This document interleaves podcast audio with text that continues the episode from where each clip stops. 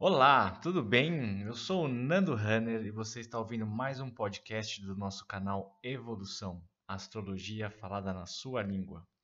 E esse é mais um episódio da nossa série onde eu conto para vocês as minhas experiências espirituais através da meditação. Hoje eu vou contar para vocês como é como que eu descobri o meu local de poder. No xamanismo, a gente aprende uma técnica chamada local de poder, onde construímos mentalmente um lugar, um santuário onde guiamos a nossa mente para estarmos protegidos e buscar a conexão espiritual. É um cenário onde somos os únicos guardiões das chaves dos portões de entrada. Ali é um lugar onde a mente vai para se soltar da insanidade do nosso dia a dia metropolitano. É uma bolha criada propositalmente, um local mágico, muito protegido. Eu já vinha praticando meditação há algum tempo, então eu imaginava que colocar esse conceito de local de poder dentro dos meus rituais não deveria ser uma coisa muito complicada. Mas eu deveria saber que com a espiritualidade as coisas nunca são do jeito que a gente quer. E as coisas que eu vivi lá dentro foram muito além das minhas maiores expectativas. E eu quero dividir com vocês agora a minha primeira visita de verdade no meu local de poder. Então, se você puder, sente-se confortavelmente ou até mesmo se deite. Feche seus olhos e respire fundo. Imagine que você está caminhando ao meu lado, no primeiro dia que eu pisei naquela grama. Abri os olhos e vi meus pés descalços sobre a grama muito verde e brilhante. Levantei a cabeça devagar e percebi que o caminho à frente era uma leve colina que tinha uma trilha de grama numa cor levemente diferente, quase imperceptível. Em certo ponto, a trilha se desviava e desaparecia pela direita, bem perto de onde havia uma árvore alta, com um único galho saindo do meio do seu tronco. À medida que subia pela colina, o cenário que havia além dela começou a se construir. Uma cordilheira imensa de montanhas se assomava a alguns quilômetros. Quanto mais perto eu chegava do topo da pequena colina, mais altas e mais distantes as montanhas se tornavam. Elas cobriam todo o cenário ao fundo, começando pelo lado direito, correndo ao longe até muitas e muitas milhas à frente e contornando de volta, fechando tudo pelo lado esquerdo. Eram como paredes gigantes que cercavam o que havia embaixo. Seus picos eram mais altos do que as poucas nuvens e estavam totalmente cobertos por neve. Ao chegar no topo da pequena colina, parando logo ao lado da árvore de um braço só, uma das imagens mais lindas que já vi surgiu em minha frente. Um lago azul interminável refletia o topo branco das cordilheiras. Bem ao centro do lago havia uma pequena ilha tomada por pinheiros muito altos e verdes. A pequena colina começava a descer após o local da árvore que parecia demarcar o início do santuário. O chão continuava coberto por grama até começar a ser trocada por uma areia branca misturada com cascalho leve. Não havia ninguém por ali. Desci até sentir a areia e cascalho sobre os meus pés e parei a alguns passos da água. Do meu lado esquerdo, o campo era totalmente coberto pela grama e corria por muitos e muitos metros até alcançar os pés da primeira montanha, bem ao longe. Não havia nenhuma árvore pelo caminho. Pelo meu lado direito, após alguns metros, havia uma floresta de pinheiros que crescia de forma aglomerada, com espaços incertos e assimétricos entre cada, entre cada pilar.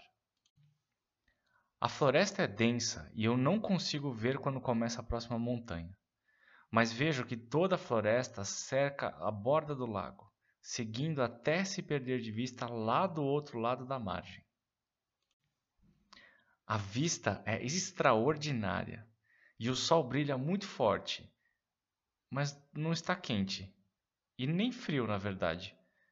Eu não estou sentindo nenhuma temperatura mas lá no fundo eu escuto um som.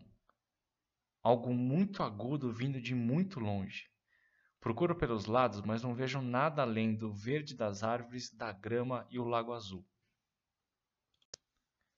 Mais uma vez o som alto e agudo, mas dessa vez percebi que não vinha de nenhum lugar no chão. É algo lá em cima, lá no céu. Colocando a mão sobre a testa a fim de tampar a luminosidade do sol, olhei para cima para buscar a origem daquele chamado. Procurei por um minuto sem sucesso, até que o som veio mais nítido e percebi algo escuro contra o céu a remeter para baixo. Um borrão em altíssima velocidade saía do pico da montanha mais alta e descia para o lago. Em poucos segundos a ave atravessou o que eu acredito ser mais de 3 quilômetros de altura, abrindo as asas antes de se chocar com as águas. A águia planou sobre o lago vindo em minha direção, com uma velocidade tão alta que eu não consegui me mexer antes que ela passasse sobre a minha cabeça. O tempo parou por um milésimo de segundo quando ela passou por cima de mim e nossos olhares se cruzaram. Ela fez uma curva pela direita, acelerando de volta para o topo da montanha de onde veio. Fiquei admirando a velocidade impressionante daquela ave majestosa, até que. Seja bem-vindo, meu jovem, finalmente, ele disse na língua antiga. Me virei para a esquerda assustado com a aproximação silenciosa, e eu ouvi, o xamã da minha tribo, Nuvem Vermelha. Ao lado dele estava um índio de calças azuis cintilantes e um lobo cinza gigante quase do tamanho do índio. No exato segundo em que nossos olhos se encontraram, o local inteiro explodiu em sons. A água contra as pedras, o vento, as aves e outros animais a temperatura quente do sol e a brisa gelada que descia das cordilheiras.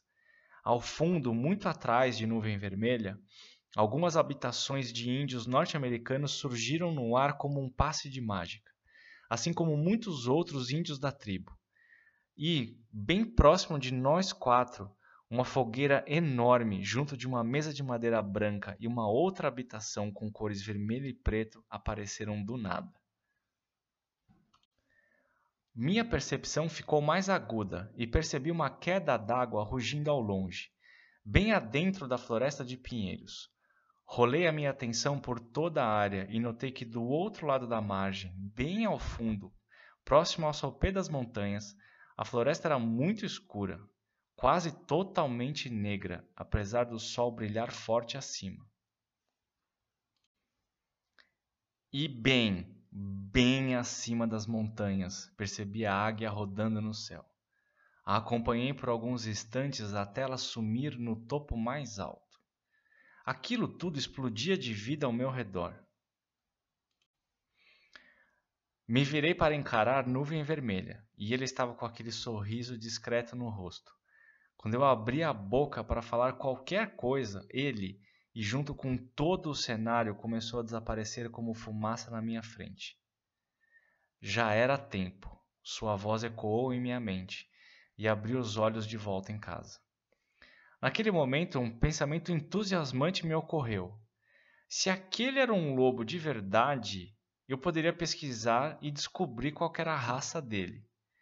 E foi durante essa pesquisa que eu descobri uma das coisas mais incríveis e arrepiantes daquele período. O meu local de poder existe. E na semana que vem eu vou contar para vocês o que essa descoberta fez pelos meus objetivos de vida. E também vou contar para vocês mais uma história acontecida dentro desse local de poder.